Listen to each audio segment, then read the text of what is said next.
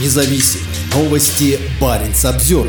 Москва сокращает финансирование на строительство ледоколов. Сокращение инвестиций и рост стоимости строительства приведут к значительным задержкам в расширении российского атомного ледокольного флота. В 2024-2026 годах правительство России намерено урезать финансирование на строительство мощных ледоколов на 10 миллиардов рублей. Сокращение бюджета происходит на фоне увеличения России военных расходов. Согласно проекту государственного бюджета на 2024 год, расходы на армию и оборону вырастут на 68% и составят почти почти 30% всего бюджета страны. Проект бюджета поступил депутатам Госдумы в конце сентября, и вскоре глава Думского комитета по обороне Андрей Картополов подчеркнул, что предлагаемые параметры бюджета позволят обеспечить выполнение поставленных задач и реализацию основных стратегических целей для развития вооруженных сил Российской Федерации. Пока не ясно, как рост расходов на оборону повлияет на военные вложения в Северный флот и Российскую Арктику. При этом в отношении гражданских атомных ледоколов явно наблюдается негативная тенденция. Как пишет газета «Коммерсант», в проекте бюджета предусмотрено сокращение финансирования строительства ледокола типа «Лидер» на 5,24 миллиарда рублей. Также более чем на 4 миллиарда рублей планируется сократить финансирование на строительство ледоколов типа ЛК-60.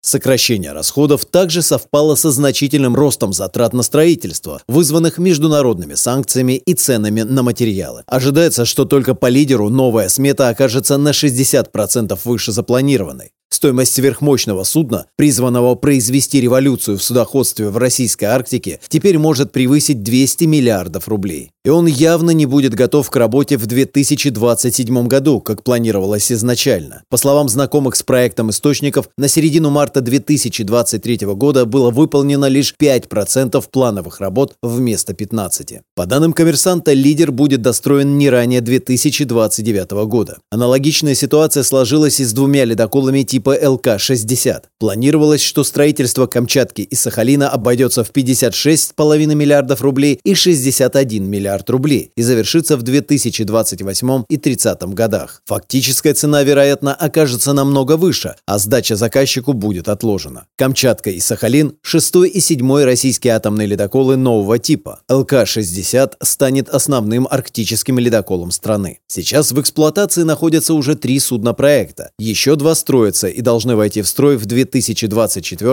и 2026 годах. Россия также сокращает финансирование на строительство суднообеспечения, которое будет использоваться для перезарядки атомных реакторов ледоколов. Изначально планировалось, что судно проекта 22770 должно обойтись почти в 25 миллиардов рублей и войти в эксплуатацию в 2029 году.